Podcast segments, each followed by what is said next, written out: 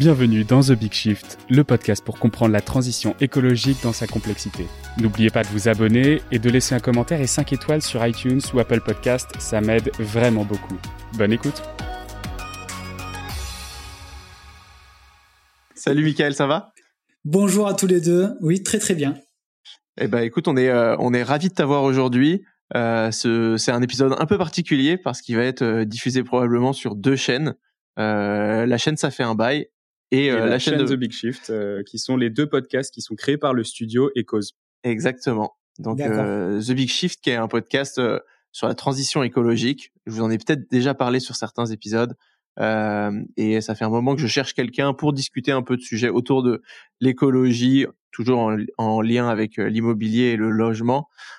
et on a, on est tombé sur le sur le profil de Michael de Green Living, euh, est-ce que, est-ce que tu peux bah, tout simplement commencer par te présenter, nous présenter un peu ton parcours?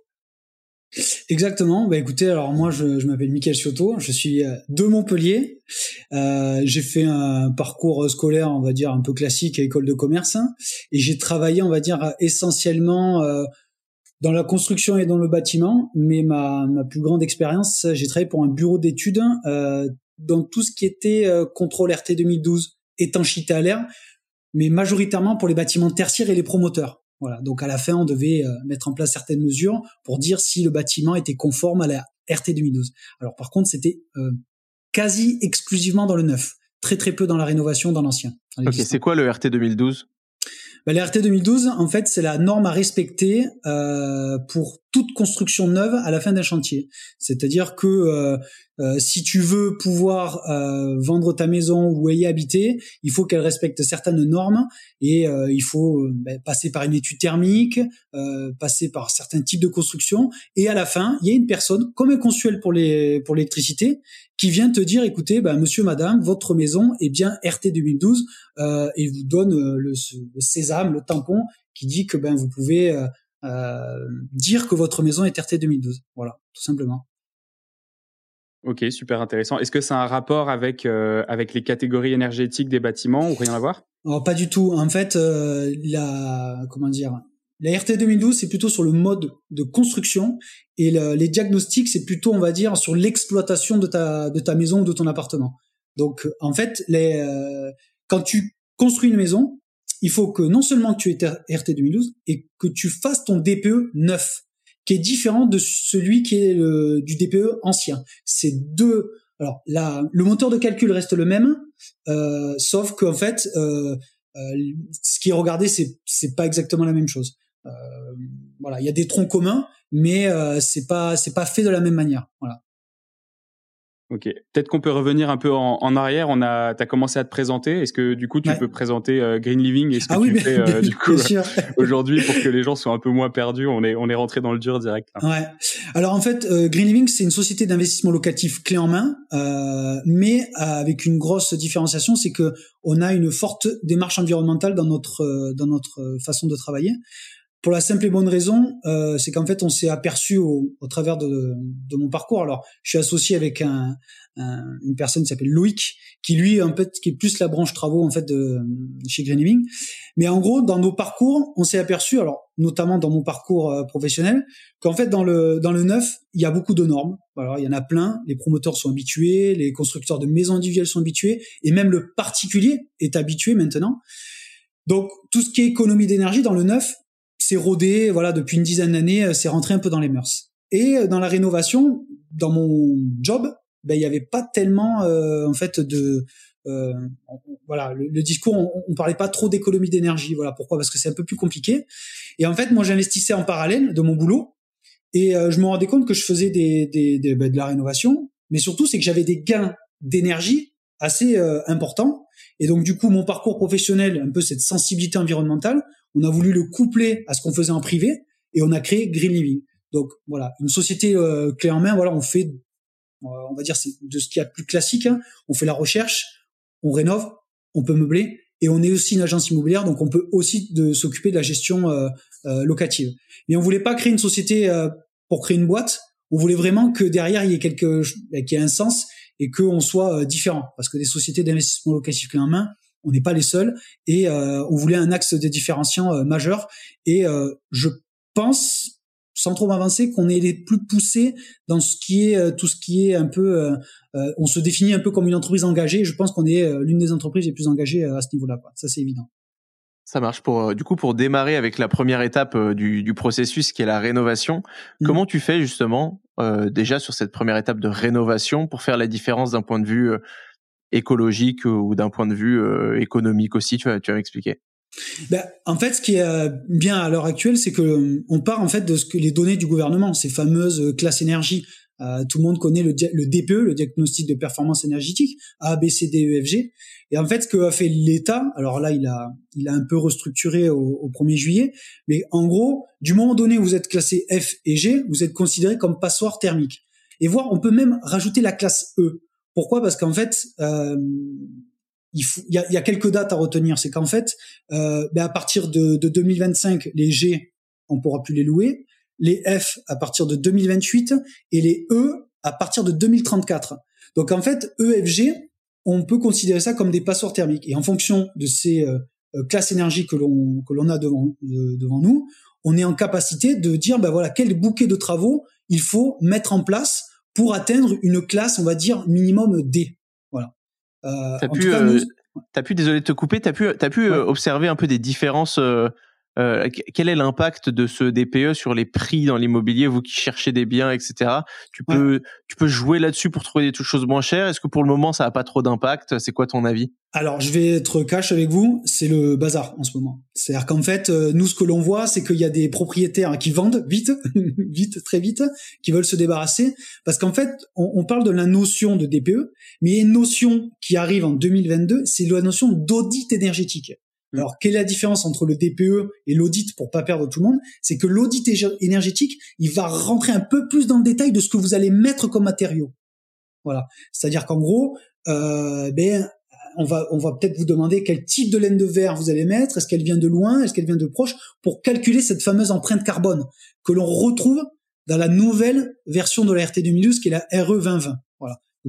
Voilà. Par contre, si je vais un peu vite ou c'est un peu technique, vous me demandez des précisions parce que euh, voilà, il y a peut-être des points à, à préciser. Alors peut-être juste, mais d'une façon un peu globale, qu'est-ce qui fait qu'on se retrouve en catégorie F ou en catégorie G?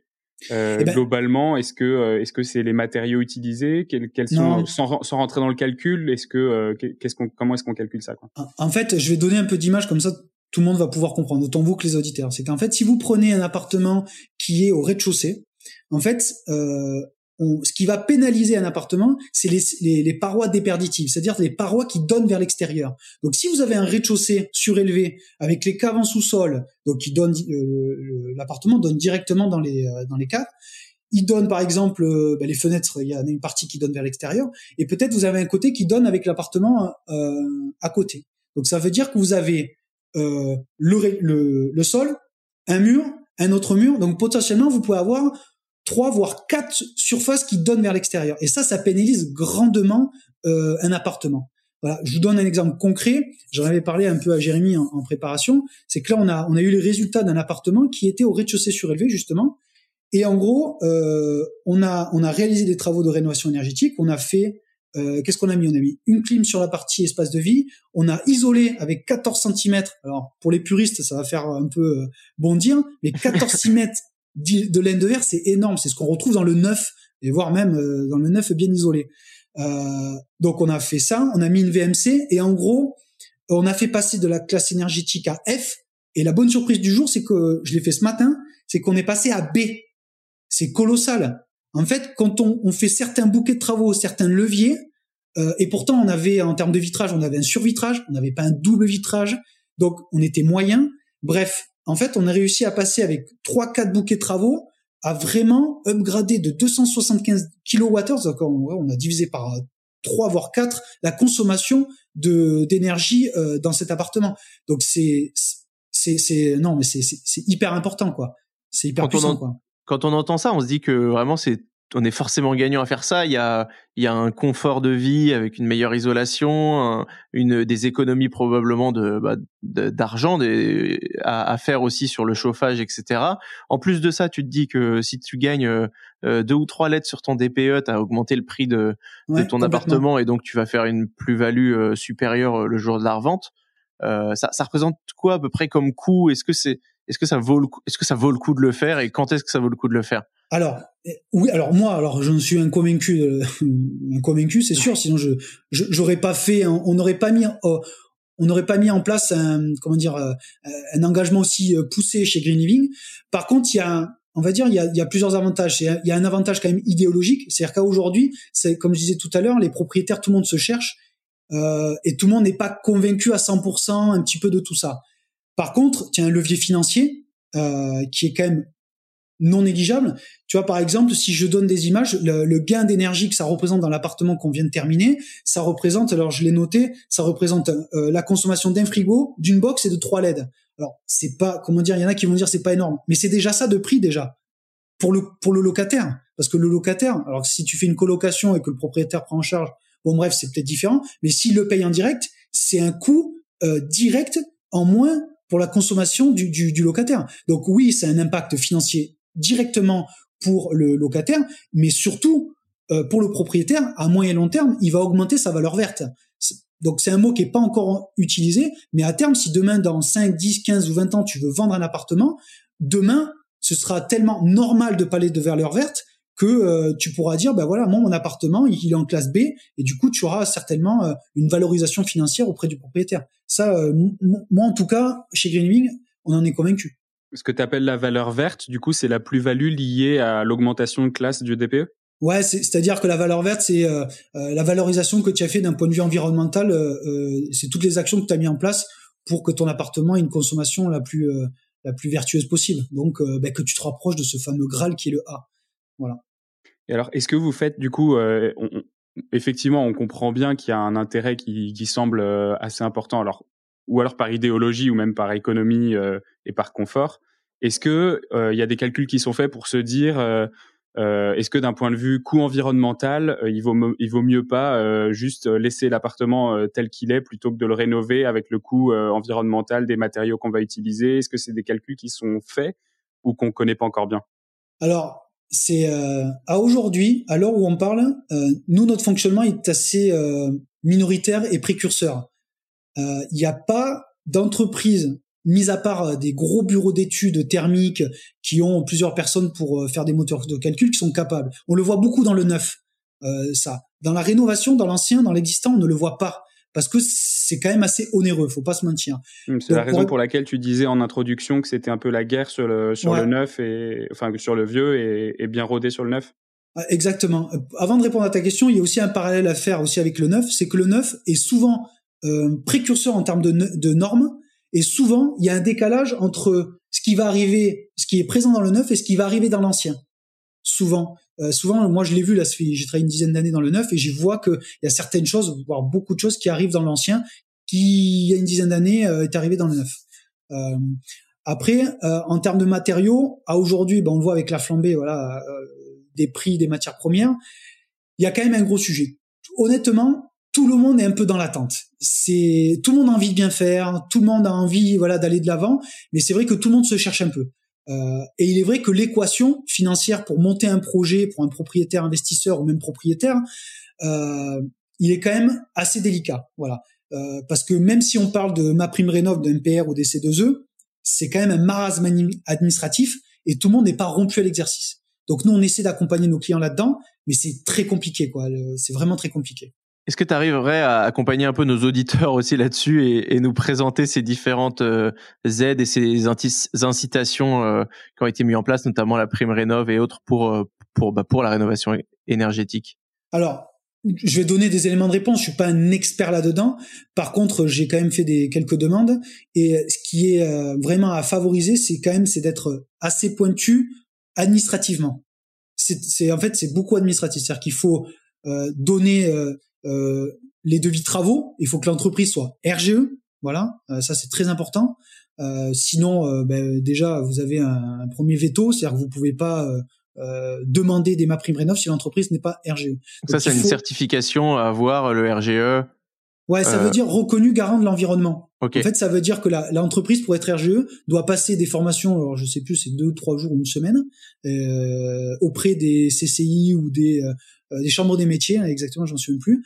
Mais en gros, du coup, elle est validée RGE. Donc, elle peut prétendre à faire des chantiers à valorisation environnementale et du coup poser de l'isolation à un euro ou tout ce type de, de matériaux. C'est relativement facile, tu crois, ou, ou plutôt euh, très sélectif ce, cette certification? Alors, c'est, euh, à mon sens, c'est pas sélectif. Je vais être honnête. Honnêtement, tout le monde peut l'avoir. Euh, et, et, et c'est en fait, c'est ça qui est un peu déploré, parce qu'en fait, euh, l'isolation à un euro, c'est magnifique, mais euh, c'est comme c'est mal utilisé. Bah, du coup, il y a beaucoup d'entreprises qui se rangent dans ce, on va dire, dans cette dans cette brèche, et donc du coup, il y a de tout. C'est pour ça que c'est tellement décrié, on dit que c'est une arnaque. Mais non, c'est pas une arnaque. C'est fabuleux l'isolation à un euro. Sauf que c'est mal utilisé. Et euh, moi, je l'ai fait euh, chez moi, euh, avec une entreprise sérieuse. Et honnêtement, j'ai pas eu de problème, quoi. Et alors, du coup, ce serait quoi tes, tes, tes conseils pour trouver une entreprise sérieuse? Comment est-ce qu'on fait pour faire la différence entre entre une entreprise qui qui va juste profiter du coup de qui va profiter de ce de, de ce de ce mécanisme juste pour pour pouvoir obtenir plus de plus de contrats? Bah, déjà, euh, déjà c'est euh, la personne, euh, notamment pour l'isolation à un euro, il y a un process, c'est-à-dire qu'il faut qu'elle vienne faire une prévisite chez vous. Ensuite, elle vous fait un devis. Ensuite, elle, elle vient chez vous, elle vous fait signer des papiers. Voilà. Et puis bon, après sur Internet aussi, on peut voir si elle existe, parce que bon, maintenant il y a tellement d'outils qu'on peut voir si elle existe. La recommandation aussi, c'est voilà, le bouche à oreille, c'est c'est la meilleure pub, hein, et ça reste, ça le restera longtemps. Donc c'est toutes ces petites choses qui font que on voit que l'entreprise, elle est, elle est sérieuse, quoi. Voilà. Ok. Tu, tu disais qu'il y avait en effet pas mal de, de, de documentation, de dossiers à, à, à monter pour ces demandes-là. Euh, il y, a, y, a y a des critères d'éligibilité aussi. Est-ce que, comment ils vérifient si est-ce que tu as le droit de, de l'utiliser quand tu es déjà euh, B, B ou C?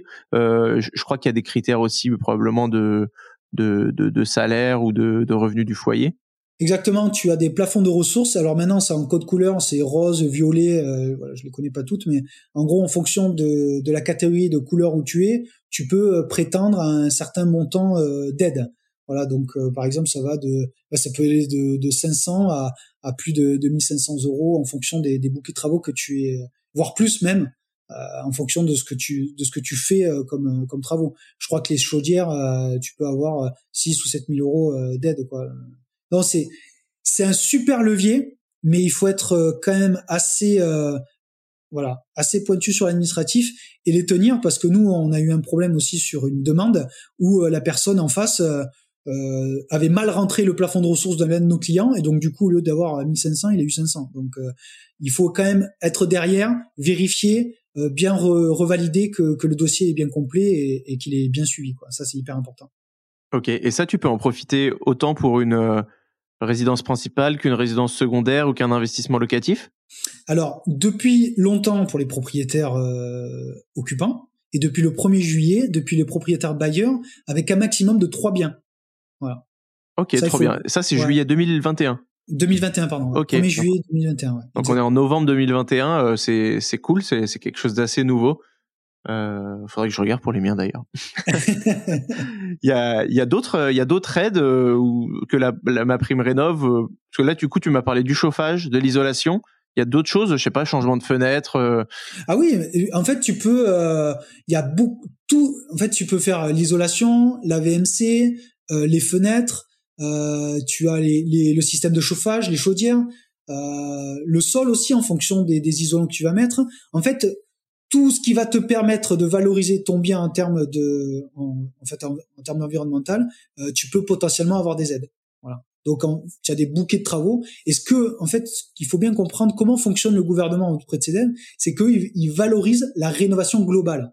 Et en fait, en fonction, si tu es capable, par exemple, si tu ne changes uniquement que tes euh, menuiseries, tu auras moins d'aide que si tu fais menuiserie, isolation plancher bas, isolation euh, de tes murs et VMC plus système de chauffage ils appellent ça des bouquets de travaux, et tu as euh, des aides qui peuvent être plus ou moins importantes. Plus tu vas rénover de façon globale, euh, ben plus tu auras d'aides.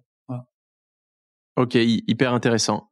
Euh, T'as d'autres choses à ajouter là-dessus, Xav? Euh, bah moi j'ai juste une petite histoire, c'est que euh, j'ai remplacé ma fenêtre euh, du coup euh, en juillet. J'étais, je suis, enfin j'étais locataire et j'ai fait remplacer ma fenêtre donc juste avant juillet et donc j'ai j'ai fait rétroactivement bénéficier mon propriétaire de de, de cette aide. seulement moi j'ai contacté une entreprise RGE avec qui ça s'est très bien passé, sauf qu'ils ont fait sous-traiter la, la pose par une autre entreprise qui n'avait pas ce certificat RGE. Et donc j'ai dû me battre pendant quatre mois. Alors effectivement, on obtient la prime au bout d'un moment, mais il a fallu se battre pendant quatre mois pour euh, pour récupérer euh, un certificat qui soit valide et qui corresponde, parce qu'il faut du coup euh, un petit ajout, il faut que le que les travaux soient au nom de la société qui les ont posés, qui les ont faits. Exactement. Mm. Et donc en fait, ça collait pas avec le certificat de la société qui était la société sous-traitante. Exactement. C'est pour ça qu'il faut être vigilant.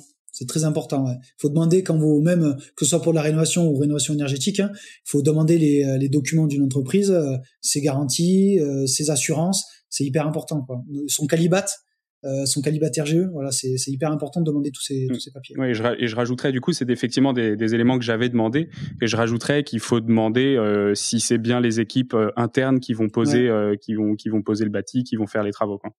Exactement. Il faut être vigilant sur tous ces tous administratifs. Super, trop bien. Il y a, y a d'autres points de, de, vigilance probablement dont on peut parler qui sont peut-être moins liés à la rénovation, mais plus euh, à, à, des, à des étapes de, euh, je sais pas, meubles, location. C'est quoi un peu J'ai vu que vous aviez les piliers, euh, les piliers de, de, green living sur votre site. Euh, j'ai l'impression qu'il y a d'autres manières en fait de bah, de faire que de diminuer l'impact environnemental d'une location. Est-ce que tu peux nous en parler un peu? Alors exactement. En fait, nous, comment on a construit euh, Green Living, c'est autour de quatre piliers. Le premier, c'est euh, la rénovation énergétique. On a bien en parlé pendant plusieurs minutes. Le deuxième pilier, c'est le, mobilier éco-responsable. Euh, le troisième pilier, c'est le, on donne un guide sur l'éco-gestion à nos locataires ou nos colocataires. Et le quatrième pilier, c'est euh, la contribution financière à des organismes impact. Alors aujourd'hui, on est membre de 1% for the Planet. Alors pourquoi on a construit autour de tout ça? C'est qu'on voulait qu'en fonction euh, de chaque client qui travaille avec nous, et ne serait-ce qu'un minimum d'impact. C'est-à-dire que si une personne vient nous consulter uniquement pour de la chasse immobilière, eh ben, il va euh, euh, avoir un levier peut-être uniquement que sur un pilier, le pilier 4 qui est le pilier euh, contribution financière des organismes d'impact. Si par exemple il nous fait de la, une prestation globale, eh ben là, on va essayer de travailler sur les quatre piliers.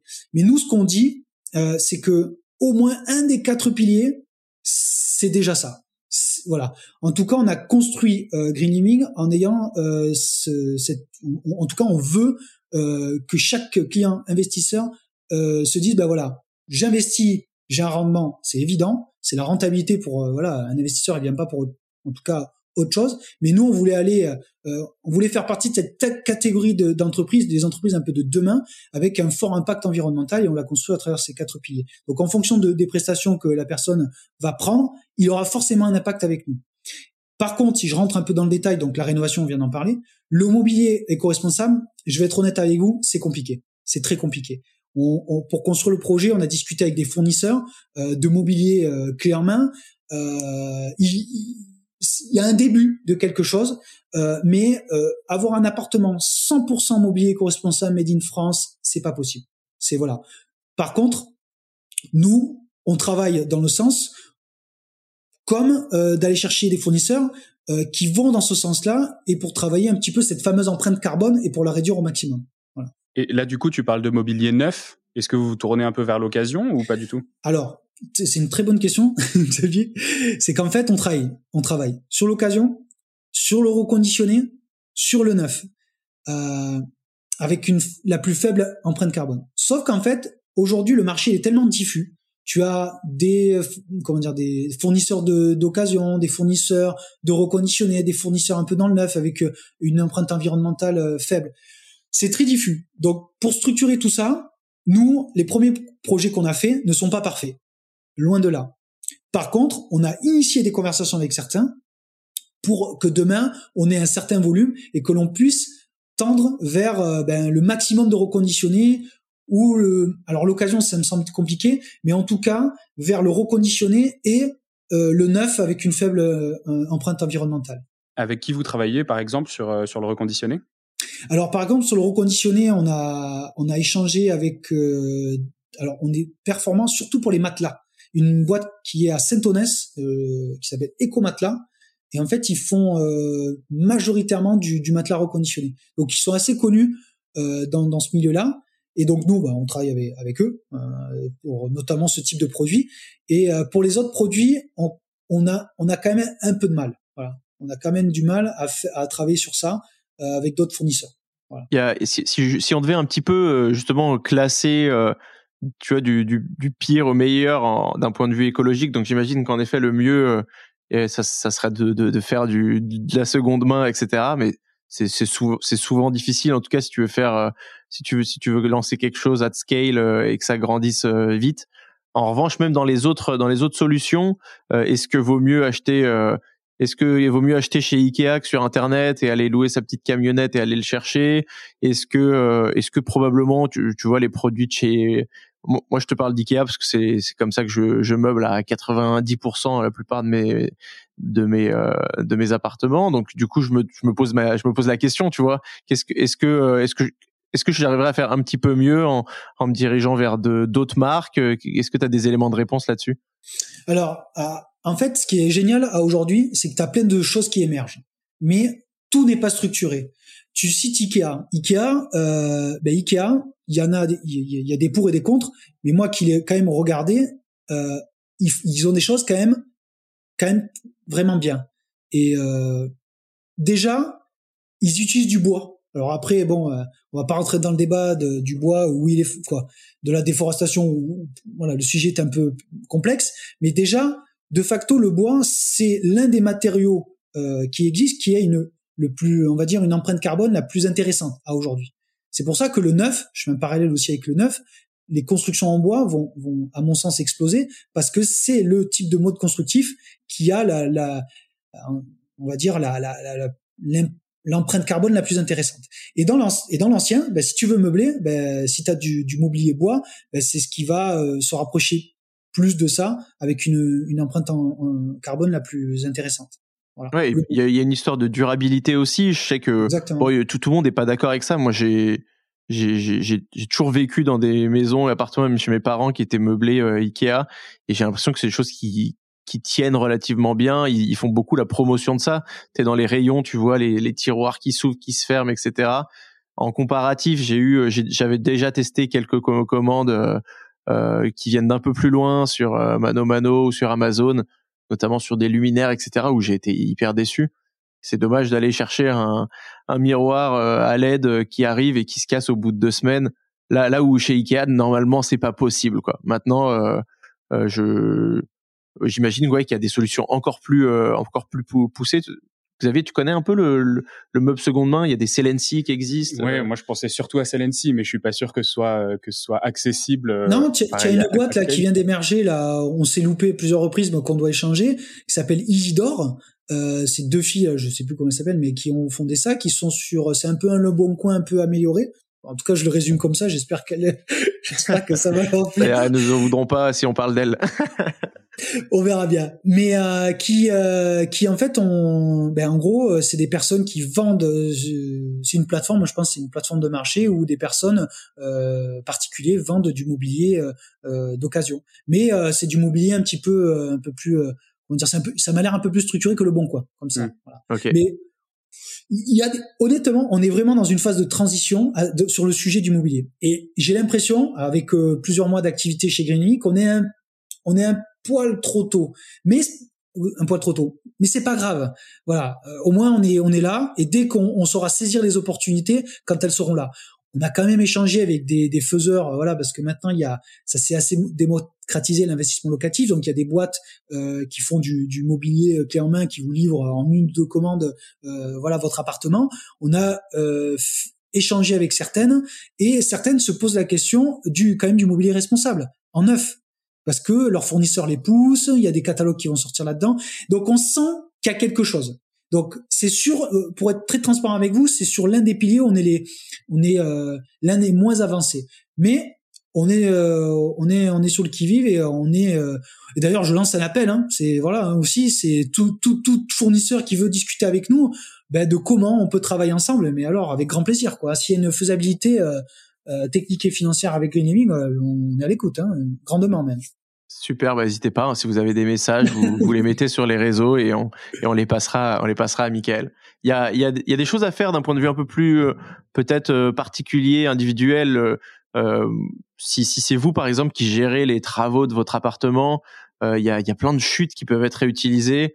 moi, dans, dans mon premier appartement, il y a le, bah, le, plan de travail de la cuisine, il a servi à faire un petit bureau et une étagère. C'est des, des petits gestes, et, mais je pense que bah, déjà au niveau euh, économique, tu t'y retrouves euh, très très bien parce que tu économises un, bureau à 50 euros, une étagère à 25 ou 30.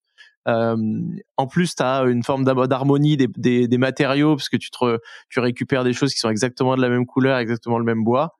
Et même dans la rénovation, j'ai déjà vu mon père euh, euh couper, couper un, détruire un mur qui fait de la, de la cuisine pour, pour ouvrir une cuisine sur le salon euh, et il va réutiliser ce bout de mur et en refaire et l'utiliser comme paroi pour un autre truc.